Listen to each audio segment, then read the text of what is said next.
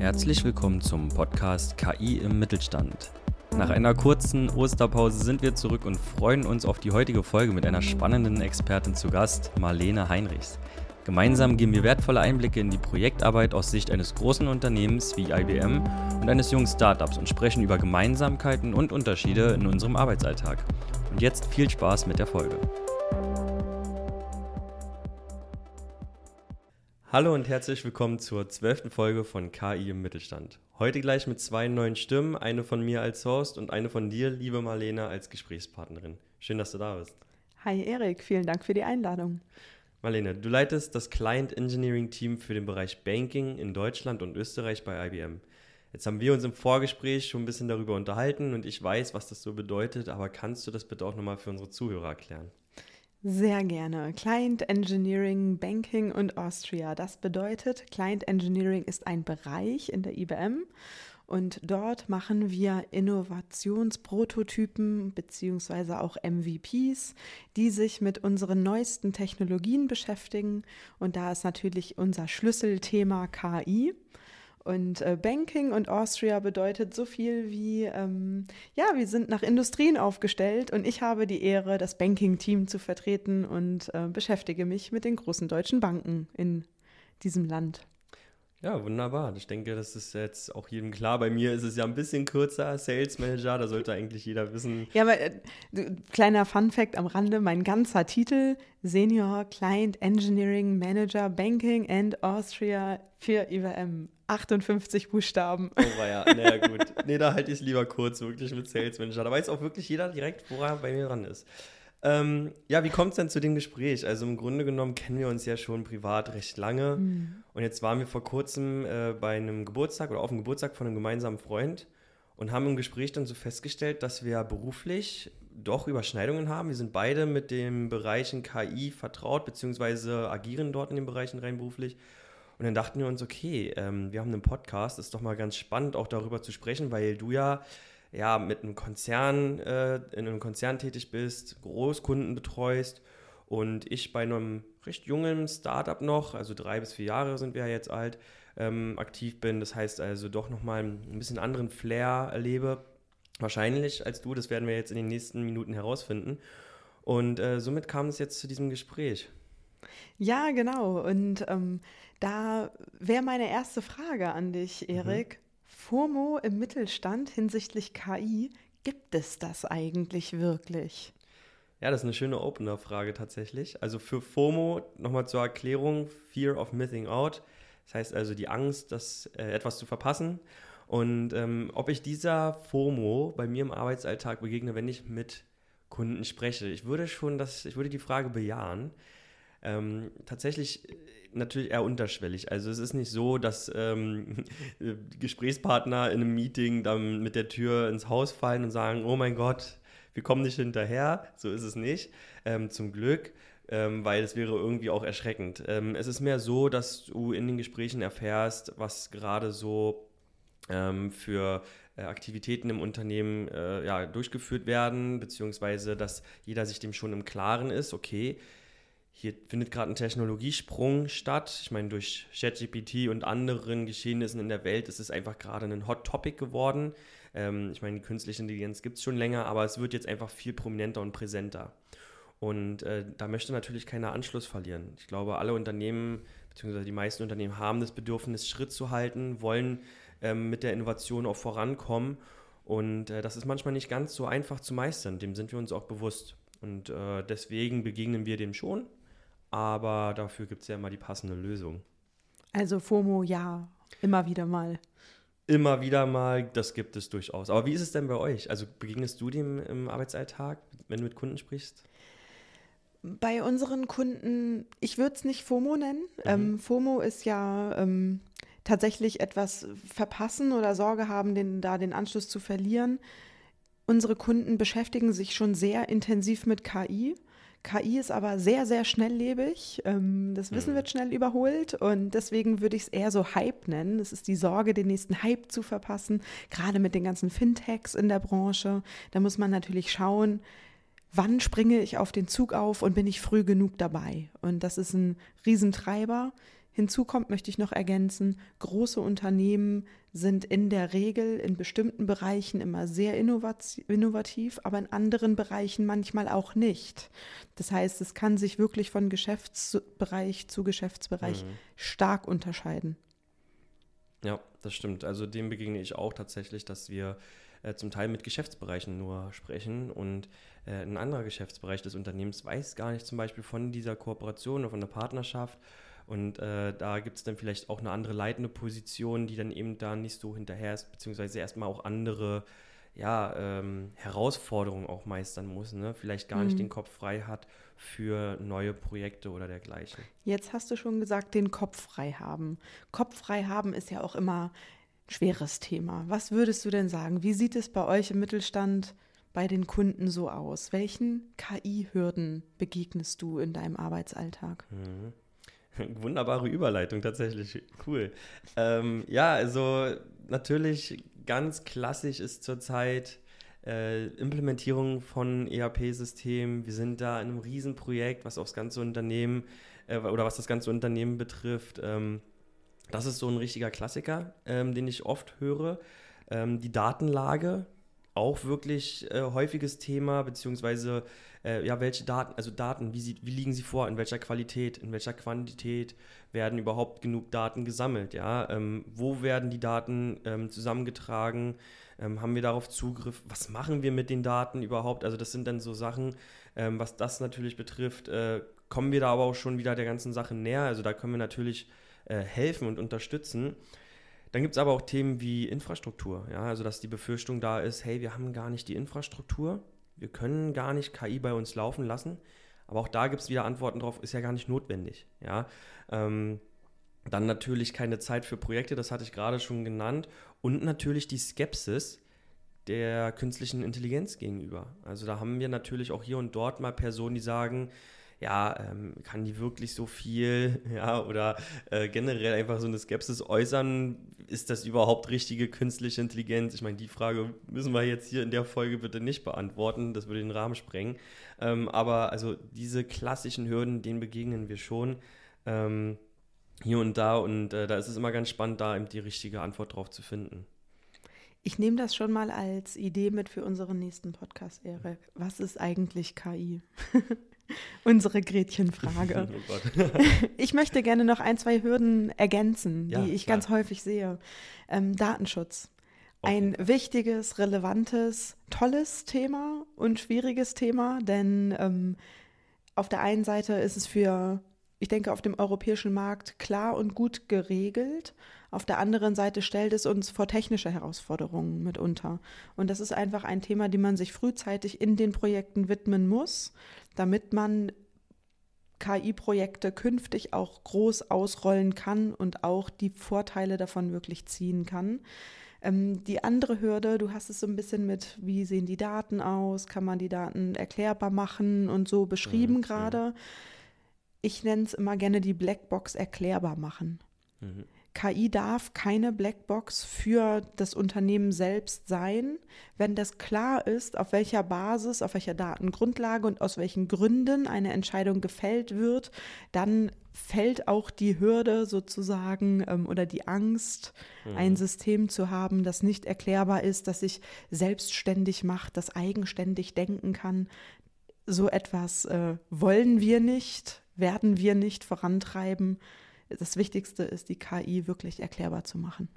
Ja, ja. Und natürlich ähm, auch die Skills. Ähm, das darf man nicht vergessen. Also zum Teil fehlt es natürlich auch einfach an Know-how im Betrieb, im Unternehmen, ähm, wie ich das umsetze. Und dann kommt es natürlich ganz gelegen, wenn dann so eine ja, Partnerschaften mit vielleicht externen Dienstleistern zustande kommen, wie eben IBM oder Kineo.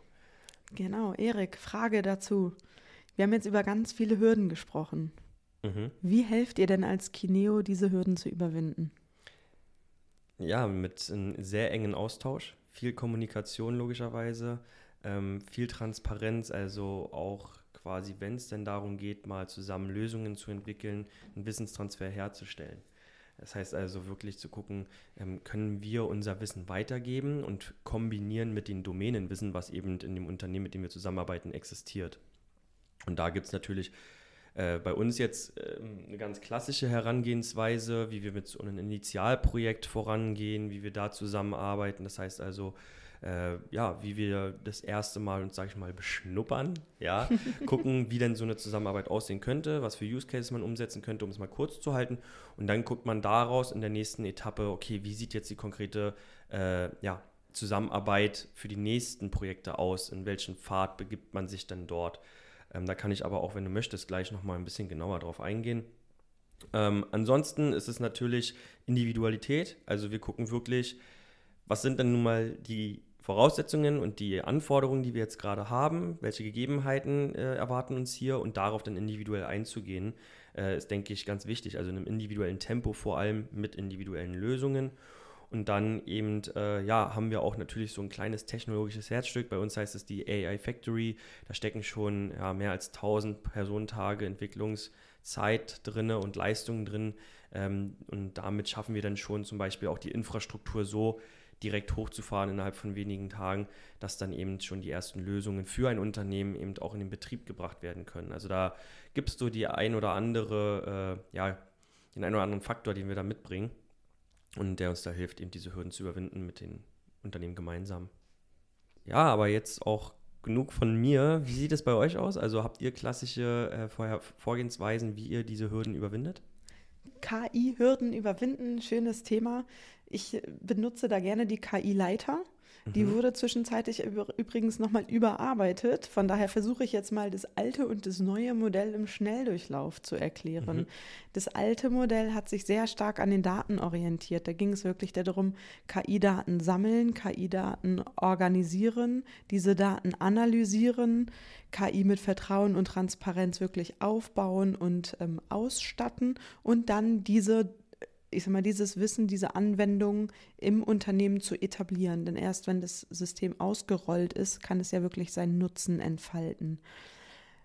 Das ist quasi die alte KI-Leiter. Da seht ihr, es geht ganz, ganz viel um das Thema Daten. In der neuen KI-Leiter, da geht es nicht mehr nur darum, das Unternehmen durch AI anzureichern, sondern wirklich AI auch die Arbeit machen zu lassen. Und da sind diese Schritte quasi in dem ersten Schritt zusammengefasst.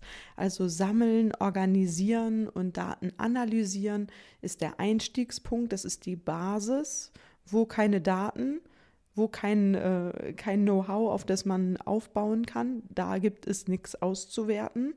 Wenn wir das haben, dann wollen wir AI sozusagen in die Applikation bei dem Kunden reinbringen. Und ist es erst einmal in der Applikation, geht es darum, die, die Arbeitsschritte, die Prozessschritte in der Applikation weitestgehend zu automatisieren. Das ganze Thema IT-Automation ist da sehr relevant und dann diese einzelnen Arbeitsschritte teilweise auch zu ersetzen, damit wir wirklich die Synergie- und Skaleneffekte von AI heben können. Das wollen wir natürlich machen, weil wir heute ja schon sehen können, dass wir zum einen einen riesigen Fachkräftemangel erst noch kriegen werden. Der ist heute schon da, der wird aber nicht besser. Mhm. Und zum anderen geburtenstarke Jahrgänge natürlich auch heute sehr repetitive Tasks wahrnehmen, die wir weitestgehend automatisieren wollen. Ich möchte da zumindest alle Berliner mal an den letzten Amt ins Bürger, an den letzten Gang ins Bürgeramt erinnern. Mhm. Da sitzen sehr, sehr viele erfahrene Kollegen, die in mhm. absehbarer Zeit in Rente gehen werden und die wahrscheinlich schwierig nachzubesetzen sind. Und dort gibt es natürlich unfassbar viel Potenzial. Und von daher, ich benutze da gerne ein Framework, um mich an den Hürden entlang zu hangeln. Dahinter stehen unfassbar viele Themen. Von daher ist es heute stark vereinfacht und generalisiert. Jetzt müsstest du mir aber nochmal beschreiben, Erik, wie sieht bei euch so ein KI-Projekt aus? Hm, also vielen Dank nochmal für die Erklärung der KI-Leiter. Sehr interessant. Ähm, sicherlich gibt es dort einige Parallelen auch bei uns in den Projekten. Wenn ich jetzt mehr darauf eingehe. Kurze Anekdote: Es gibt natürlich auch ganz, ganz viele ähm, Anekdoten dazu, denn eine KI-Leiter zeigt nach oben. Man möchte natürlich weit hoch hinaus, schnell klettern, erster sein. Ja, ja. Ja, nee, also wie gesagt, da sehen wir sicherlich einige Parallelen. Jetzt vor allem, wenn ich dir erkläre, wie bei uns denn typischerweise Projekte aussehen. Ähm, du musst verstehen, bei uns jede Partnerschaft oder jede Zusammenarbeit mit Unternehmen, die wir so eingehen, ähm, resultiert häufig aus oder eigentlich immer aus einem Data Lighthouse. Also so nennen wir bei uns zumindest die Initialprojekte, wo wir so in einer Woche möglichst pragmatisch und schnell mal schon so ein bisschen greifbaren Output generieren, wo wir mal so ein paar Ergebnisse haben und mal gucken können, dass wir einen Momentum, einen Wow-Effekt ja, kreieren, sage ich mal, ne? um also auch Skeptiker mit ins Boot zu holen und so weiter. Und ähm, so ein Data Lighthouse sieht bei uns so aus, dass wir zwei Wege haben, wie wir da oftmals drauf stoßen. Das heißt also, ein Unternehmen kann zu uns kommen und sagen, hey, wir wissen, wir kommen um die künstliche Intelligenz nicht rum. Helft uns mal hier Fuß zu fassen. Wir möchten einen Schritt halten mit der modernen Technologie, aber wir wissen nicht wie. Wir haben noch keine Use Case identifiziert. Helft uns dabei. Das ist die eine Variante. Die andere Variante ist, dass natürlich ein Unternehmen auf uns zukommt und sagt, ey, wir haben hier zwei Use Cases schon. Äh, wir wissen, wir haben hier ein paar Fragen darum. Helft uns die mal bitte zu beantworten. Lohnt es sich, dass wir die umsetzen, dass wir dem nachgehen? Und genau dafür ist dieses Data Lighthouse eigentlich schon mal gedacht, so als Initialprojekt. Wir würden in so einen klassischen einer Woche, fünf Tagesschritten, sage ich mal, gehen. Ähm, das würde bedeuten, dass wir am ersten Tag uns einfach mal die Datenlandschaft angucken, ähm, gucken, wo die Potenziale hier sind für diesen Use Case oder eben ähm, identifizieren, welche Use Cases vielleicht Sinn ergeben, zu beginnen damit zu starten. Das heißt also auch mal so ein Unternehmen wirklich vor Ort zu besuchen, mit den relevanten Stakeholdern zu sprechen und dann daraufhin eben die ersten ja, Bewertungen durchzuführen. Das würde dann nämlich am zweiten Tag quasi passieren, dass du sagst, okay, wir priorisieren jetzt mal das, was wir am ersten Tag erfahren haben, gucken, wo ist hier die Low-Hanging Fruit, ähm, wo können wir euer Domänenwissen mit unserem technologischen Wissen zusammenbringen und hier quasi diesen ersten, ja, kleineren Use Case quasi äh, umsetzen. Welcher, welcher gibt am meisten Sinn? Tag 3 wäre dann klassische äh, Validierung der ersten Modelle, das heißt auch ein bisschen Prototyping schon mal betreiben. Wir gucken hier wirklich, was die Daten hergeben, welches Modell am geeignetsten ist, um die eben auszuwerten. Und ähm, dann am Tag 4 können wir daraufhin dann schon mal sagen, wie hoch denn vielleicht dieser Aufwand wäre, eine Endlösung zu entwickeln. Den Business-Mehrwert könnte man schon abschätzen, also man kriegt schon ein besseres Bild von diesem ganzen Use Case. Und dann geht es am Tag 5 klassischerweise in so eine ja, Auswertungsrunde, ähm, wo wir nochmal die Chancen und Perspektiven einfach aufzeigen. Und da am Ende ist dann eigentlich häufig schon die Frage beantwortet, ja, gehen wir den jetzt weiter nach oder lassen wir das sein? Und da gibt es dann zwei Wege, wie man mit uns zusammenarbeitet. Entweder, hey, wir stürzen uns auf die Endlösung, wir entwickeln was zu Ende, ja, was wirklich dediziert zu diesem Thema jetzt äh, was ist. Oder man sagt, okay, wir haben hier mehrere Fässer jetzt aufgemacht. Vor allem sehen wir auch noch infrastrukturelle Themen und vielleicht müssen wir auch noch ein bisschen Change Management innerhalb des Unternehmens betreiben und wir brauchen eigentlich kontinuierliche Zusammenarbeit. Dafür gibt es dann immer so einen individuellen partnerschaftlichen Ansatz, den wir da verfolgen. Kristallisiert sich tatsächlich auch in letzter Zeit heraus, dass der mehr nachgefragt wird. Und äh, genau das machen wir dann halt. Also da wirklich äh, ja, bieten wir unsere Kollegen ähm, unsere Zeit äh, an, pro Monat immer regelmäßig die Köpfe zusammenzustecken und an verschiedenen Cases eben zu arbeiten. Was war denn bisher dein Lieblingscase? Darfst du das überhaupt sagen? äh, tatsächlich darf ich ähm, nicht über alle äh, Cases reden ähm, weil wir einfach NDAs abschließen, ganz klar. Ähm, und dort zum Teil natürlich auch äh, Cases dabei sind, die ähm, ja, Datenschutz äh, betreffende Themen so tangieren. Deswegen ähm, mein Lieblings- Use Case, der beeindruckendste Use Case, wo ich vor Ort war, ähm, war ein Anlagenbauer in, oder ist ein Anlagenbauer in ähm, Ostdeutschland, der wirklich in 40 Meter hohen Produktionshallen ähm, riesengroße Anlagen baut für Prüftechnik. Da geht es um Hochspannung. Und ähm, ja, da werden zum Teil 50 Tonnen Kupferspulen verarbeitet. Das sind Riesengerätschaften. Und da waren wir in den Prüfhallen unterwegs, also wo die Prüfstände sind. Und dort hat es äh, Funken geschlagen und gab mehrere laute Knalle. So, das war schon sehr beeindruckend für jemanden, der sonst nur so im Büroumfeld gewohnt ist, dann mal tatsächlich sowas zu sehen, ist schon sehr beeindruckend und macht vor allem einfach Spaß, diese Hidden Champions auch einfach mal kennenzulernen. Also ähm, überall wird etwas produziert und in alle Welt verschickt, gefühlt. Und dann diese Leute mal kennenzulernen, die sich da zusammensetzen und das wirklich erfinden und, und sich da Gedanken zu machen, wie man das noch verbessern kann und so weiter, ist einfach nur sehr, sehr schön. Das macht viel Spaß.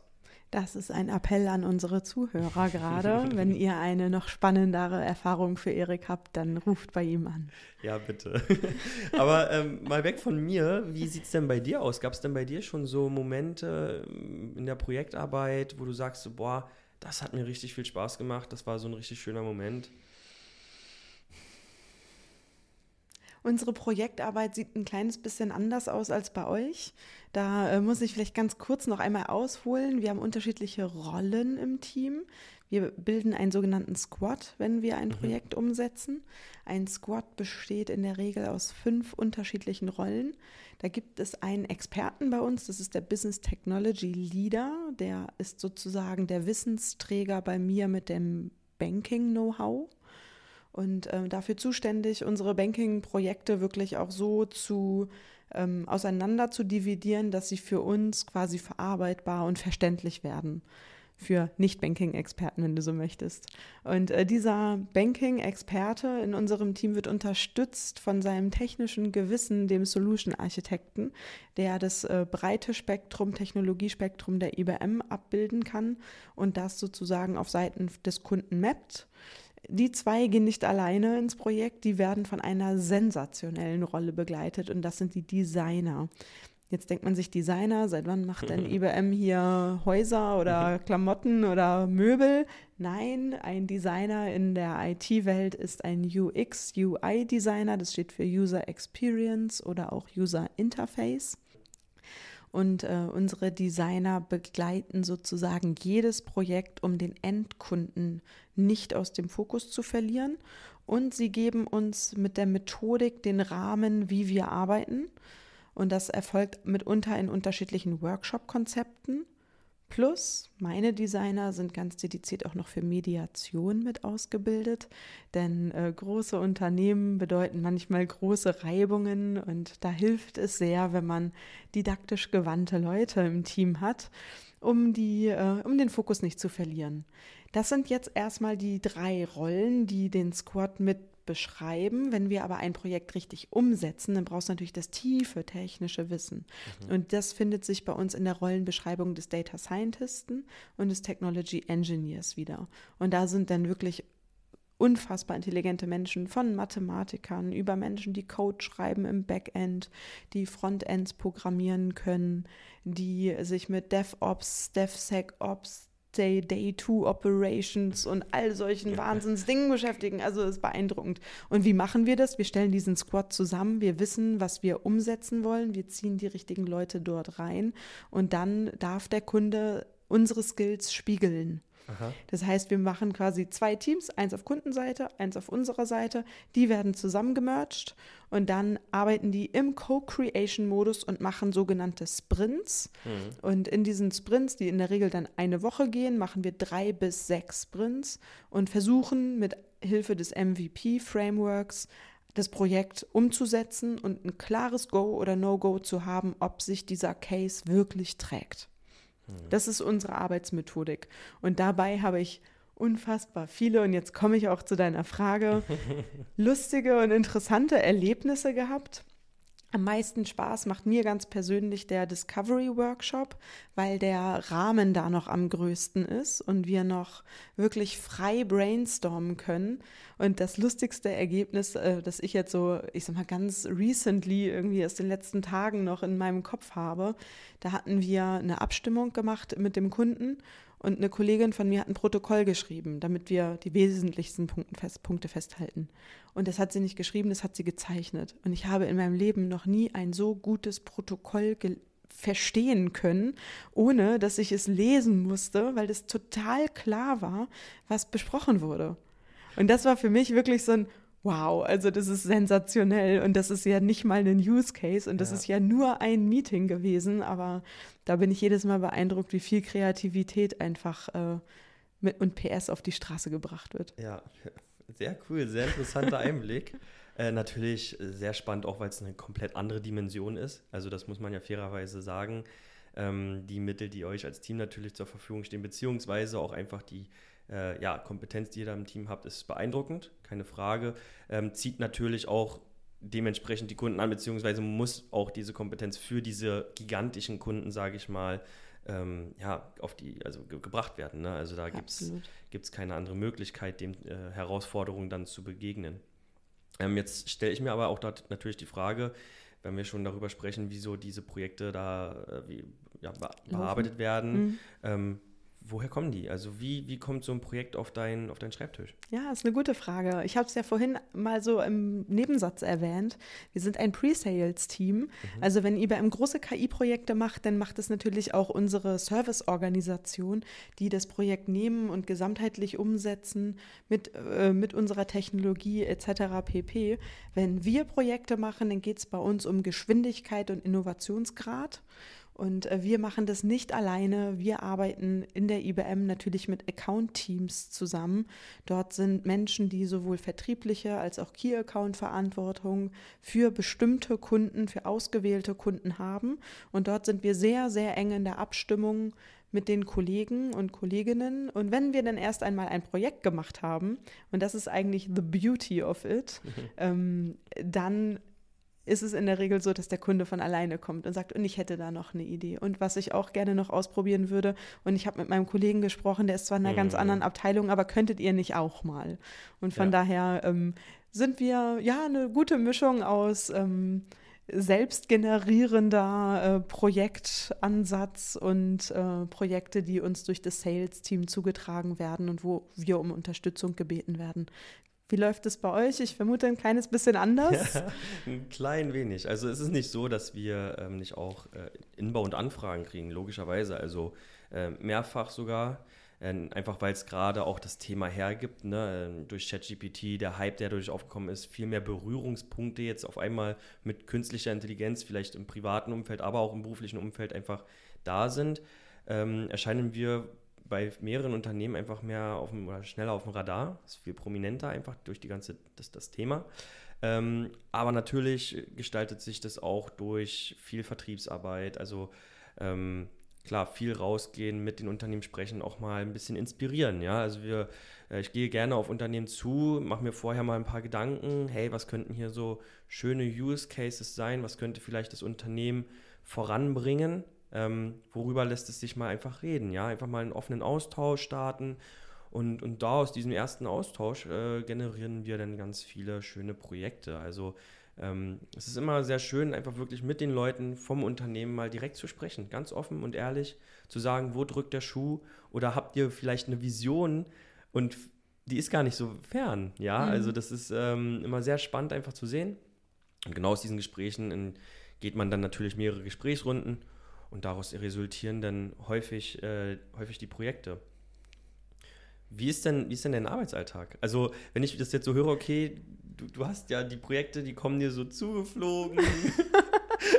Was, oh. wie, wie, sieht denn dein Arbeitsalltag aus? Mal Ach, schnippig gefragt. Mein Arbeitsalltag, ja, dazu muss man natürlich sagen, ähm, in meinem Team, in dem Banking-Team arbeiten heute 24 Personen.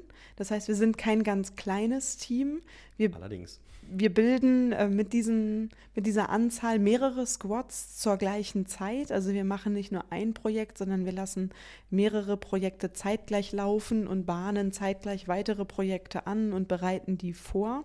Und das macht natürlich nicht alles ich als Person, sondern da habe ich talentierte, begabte Menschen, die ich dann immer anbetteln darf, dass sie mich auch wirklich mal in die, die richtigen Projekte, die gerade laufen, mit einbinden, damit ich auch mit echten Kunden sprechen darf. Ansonsten ist mein persönlicher Arbeitsalltag natürlich davon geprägt, dass ich in der Personalführung aktiv mit meinen Mitarbeitern spreche, dass wir schauen, äh, dass äh, die, die Mitarbeiterhürden, um mal andere Hürden zu nennen, aus dem Weg geräumt werden, dass der Zugriff auf die Technologie funktioniert, die wir in den MVPs einsetzen wollen, dass wir ähm, die Mitarbeiter entsprechend fachlich weiterentwickeln. Das ist eine meiner Hauptaufgaben, dass ich wirklich Karriereentwicklung für unsere technischen Talente mache ähm, dass ich viel Gespräche führe, dass wir unsere Cases gut repräsentiert sehen, also dass wir natürlich auch darüber berichten dürfen, dass wir sie aber auch wiederverwertbar machen. Also das ist eine Maßgabe, die meinen Erfolg beispielsweise definiert, dass wir ähm, Anwendungen schreiben, die einen ja, wiederverwendbaren Wert haben. Denn man möchte ja das Rad nicht ein, zwei, drei, mhm. viermal erfinden, sondern idealerweise nur einmal und dann immer besser und schneller machen. Hm, verstehe. Wie ist bei dir? Arbeitest du denn den ganzen Tag, Erik? Wie läuft das so? natürlich. Also es ist so, dass ich natürlich viele Meetings äh, habe über den ganzen mhm. Tag. Mhm. Äh, die sind unterschiedlich. Es gibt halt manchmal Gesprächsphasen, in denen man schon fortgeschritten ist, ne, wo man dann sich so langsam ähm, an die Übergaben äh, oder mit Übergaben beschäftigen muss, also an das Team, was dann tatsächlich die Entwicklungslö äh, oder die, die, Lösungen entwickelt. Mhm. Ähm, dann sämtliche Erstgespräche, um erstmal Vertrauen zu schaffen, um erstmal zu ja, bestimmen, wo denn vielleicht äh, was für Wege eingeschlagen werden könnten. Ähm, aber auch in unserer Teamstärke, die wir jetzt darstellen, fallen noch einige Marketingaufgaben auch auf meinen Tisch. Also das ist mhm. natürlich auch klar. Äh, wir haben ja schon diese, diesen Dimensionsunterschied äh, festgestellt. ähm, aber damit beschäftige ich mich auch sehr gerne. Mhm. Ja, also das, äh, dadurch habe ich einen schönen abwechslungsreichen Arbeitstag und, und ähm, komme immer wieder in den Kontakt mit verschiedensten Unternehmen. Ähm, es bildet sich ein hervorragendes Netzwerk, nicht um meine Person, sondern um, um unser Unternehmen herum auch einfach auf. Ähm, und wenn jetzt heute nicht der richtige Zeitpunkt war, miteinander zu sprechen oder um die nächsten Gespräche einzugehen, dann ist es der mit Sicherheit aber in einem halben Jahr. Also so, so eine Momente gibt es auch immer wieder und dann entstehen natürlich auch hier wieder neue Gespräche. Also ja, ist schon sehr abwechslungsreich und macht eine Menge Spaß, das kann ich auf jeden Fall sagen. Ich wollte gerade sagen, dein Job hört sich sehr, sehr abwechslungsreich an, aber jetzt Hand aufs Herz, Erik, wie viel findet digital statt, wie viel machst du face to face ja, das ist natürlich äh, so eine leicht traurige Frage, weil ich mich doch lieber mit Menschen persönlich unterhalte. Aber dadurch, dass es uns technologisch ja so einfach gemacht wird, sich mal miteinander zu unterhalten und ich also auch mit ganz schnell, also wir sitzen ja hier in Berlin, ähm, ganz schnell mit Leuten aus Süddeutschland sprechen kann oder aus Norddeutschland, Westdeutschland, Ostdeutschland. Ich kann mit allen Menschen ganz schnell mal reden. Ja, mhm. und dadurch äh, findet schon, ich würde sagen, 90 bis 95 Prozent meiner mhm. Meetings digital statt, also remote. Ähm, aber wir begrüßen es schon immer sehr, wenn dann auch ähm, Kunden oder Interessenten oder wer auch immer äh, sagt, hey, ich bin in Berlin, ich komme mal in eurem Büro vorbei, ist das in Ordnung? Auf jeden Fall, gar kein Problem, sehr gerne sogar. Ähm, wir versuchen es natürlich auch zu verbinden, wenn wir dann unsere Kunden besuchen, dass wir dann in der Region auch direkt noch ein, zwei andere äh, Teams besuchen, mit denen wir da schon Kontakt hatten. Ja an unsere Hörer. Das ist an dieser Stelle eine Reiseempfehlung. Besucht Erik in Berlin. Er arbeitet in einem wunderschönen Office ja. in dem man sich sehr wohl fühlt und immer herzlich eingeladen ist. Also es freut mich auf jeden Fall, dass du es so empfindest, weil du kamst ja gerade in den Genuss, eine kleine Office-Tour zu bekommen. Wir haben eine schöne Küche, schöne Sitzmöglichkeiten. Da kann man auf jeden Fall mal ganz entspannt einen Softdrink gemeinsam genießen und ein bisschen miteinander reden. Äh, vielen Dank für die zweite Empfehlung an der Stelle. ähm, ja, ähm, jetzt hast du ja im Vorfeld schon mal ein paar Fragen mitgebracht, um hier mal so ein paar persönliche Aspekte mit reinzubringen. Finde ich ja ganz spannend. Darauf habe ich mich nicht so wirklich vorbereitet, wusste ich nicht. Ähm, als ich dich eingeladen habe, dass dann diese Fragen mitkommen. Wir haben fünf schnelle Fragen. Ja, Erik, Fragen an dich. Den, die eine Frage hast du mir schon gerade mit dem Softgetränk verraten, ja? Gibt es einen Kühlschrank im Büro?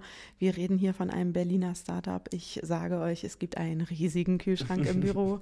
Habe ihn gerade begutachten können.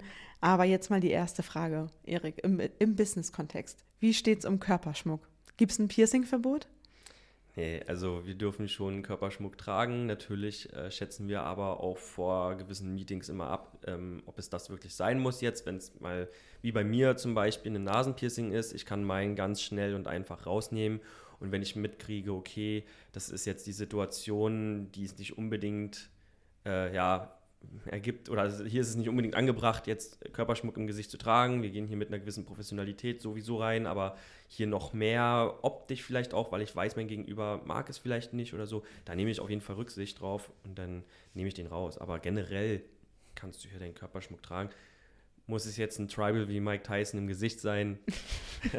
ich glaube nicht. Also auch da würde ich persönlich stehen. nichts sagen. Wie würde das stehen? Natürlich, aber ähm, ja, ich glaube nein. Verstehe. Okay, Erik, nächste Frage. Ja. Wärest du gern mit dir selbst befreundet? Äh, ja, schon. Wäre schon, wär schon lustig, glaube ich. Ähm, man würde sicherlich auch viel produktiv erreichen. Ähm, die, das Selbstbewusstsein habe ich jetzt einfach mal, um das so rauszuposaunen. Ähm, aber ja, ich glaube ich glaub schon. Ja. Ja, nicht schlecht. Okay, ja, cool. Also dann bist du quasi mit dir selbst befreundet. ja, zum Glück habe ich auch noch andere Freunde als ich selbst. Nächste Frage, Erik. Welche Sache in deiner Wohnung hast du nur für deine Gäste da? Eine Wärmflasche. Aha. Eine Wärmflasche. Okay, Wahnsinn. Ja, ich nehme es mal vorweg. Bei mir ist es ein Aschenbecher. Ah, ja, ich bin Nichtraucherin. Ich habe Aber ständig kommen, kommen Freunde vorbei und stehen dann da und sagen, oh, Balkone haben, hast du mal und Ja, so, ja. bevor die ganzen Flaschen da immer voll geascht werden. Ja, nee, ich habe ich hab Ja. keinen. Ähm, ich stelle halt immer so eine kleine Schale dann hin. Cool. Okay, Erik, nächste Frage. Krawatte, ja oder nein? Wie stehst Nein. du zur Krawatte? Ja. Nein, Okay. kurze Antwort, nein. Alles klar, verstehe. Okay, nächste Frage. Liebst du deinen Job? Und bitte sei ehrlich. Ja, absolut. Ich liebe meinen Job, ich liebe das ganze Team, was Kineo bildet. Ähm, ich liebe meinen Arbeitsalltag, ich liebe es, die Leute kennenzulernen, die in unterschiedlichen Unternehmen arbeiten. Und vor allem liebe ich es, die Energie, die sie mitbringen, halt im gesamten, quasi in der ganzen Industrie mit all den unterschiedlichen Unternehmen, die wir sprechen, herrscht ein Wille, voranzukommen. Und das zu sehen und live mitzuerfahren, ist einfach ein Geschenk und da habe ich extrem viel Spaß dran. Deswegen kann ich sagen, auf jeden Fall, ich liebe meinen Job. Ja. Schöne Frage. Erik, verrat mir noch eine letzte Sache. Wir wissen schon, dass du 90 bis 95 Prozent deiner Kundentermine digital machst. Ja. Wie ziehst du dich im Homeoffice an? Oben hui, unten pfui. Ist es die Jogginghose oder die Boxershorts, in der du deine Telefonkonferenzen machst? Ja, ähm, es ist die Jogginghose. Ähm, es ist die Jogginghose und ähm, ich bin auch ganz ehrlich, wenn ein Meeting dann ansteht, dann ziehe ich, ziehe ich mir auch dementsprechend nochmal ein Oberteil an, was äh, dem gemäß ist. Also Jogginghose und Hemd. Rollkragenpullover. Also viele haben mich, also vielleicht einige Zuhörer auch, haben mich dann in diesem besagten Rollkragenpullover schon gesehen. Der, äh, das ist meine Arbeitskleidung. Ich möchte das an dieser Stelle einmal kurz zusammenfassen. Erik, der Sales Manager bei Kineo, hat einen riesigen Kühlschrank im Büro, äh, wäre sehr gerne mit sich selbst befreundet, trägt dabei aber keine Krawatte. Manchmal, wenn er zu Hause ist, hat er eine Jogginghose an und er liebt seinen Job, vor allen Dingen, weil er so abwechslungsreich und kommunikativ ist. Und, nicht zu vergessen, trägt dabei einen Nasenring. Vielen Dank für die Zusammenfassung. Ja, super, äh, wirklich überraschend, äh, diese, diese fünf schnellen Fragen. Bringt ein bisschen persönliche Note rein, finde ich klasse. Aber ich möchte natürlich äh, jetzt dieses Gespräch nochmal abschließen mit einem gewissen professionellen ähm, ja, Gedanke. Und zwar, was mich auch von, vor allem von dir interessiert, dadurch, dass du ja doch bei einem gigantischen Unternehmen arbeitest, ein riesengroßes Unternehmen, wie siehst du denn ja unseren Markt? Also wir beide sind ja, sage ich mal, beratend für viele Unternehmen tätig. Wie siehst du da so die Zukunft unseres Marktes bzw. unserer Unternehmen? Findest du es wichtig, dass es auch Unternehmen gibt wie Kineo? Ähm, ja, erzähl mir mal, das wird interessiert mich. Ja, ich sortiere da gerne nochmal IBM kurz ein. IBM ist ein amerikanisches Unternehmen, Mutterkonzern ist in Amerika, auf, in mehr als 100 Ländern aktiv, also wirklich ein großes Unternehmen. Wir machen von Forschung und Entwicklung, Patenten, Patentveröffentlichungen über Hardware, ganz viel Software, ganz viel Cloud Computing, ganz viel Consulting. Natürlich ähm, sehr, sehr viele und umfangreiche Projekte bei unseren Kunden. Aber eine der tragenden Säulen in der IBM ist das Ecosystem. Das heißt so bei uns, das ist sozusagen unsere Partnerlandschaft. Und in unserer Partnerlandschaft ähm, ohne unsere Partnerlandschaft gäbe es vielleicht heute eine IBM überhaupt nicht mehr. Denn das sind die ganzen Unternehmen in den unterschiedlichen Ländern, die, die, ähm, ja, die unsere Lösung zu dem Mittelstand bringen. Und ohne unsere Partner wüssten wir auch häufig nicht, äh, was eigentlich am Markt gerade los ist. Und gerade in Deutschland, vielleicht um jetzt auf unseren eigenen Markt nochmal zu kommen, wir sitzen ja nun hier beide in Berlin, ist es natürlich so, dass die deutsche Wirtschaft vom Mittelstand getragen wird. Und da kann jetzt eine IBM nicht bei jedem deutschen Mittelständler persönlich unterwegs sein. Und deswegen ist es für uns eine Herzensangelegenheit, unsere Partner natürlich mit unserer Technologie auch auszustatten, auch äh, die Technologie zur Verfügung zu stellen und mit den Partnern Hand in Hand zu arbeiten.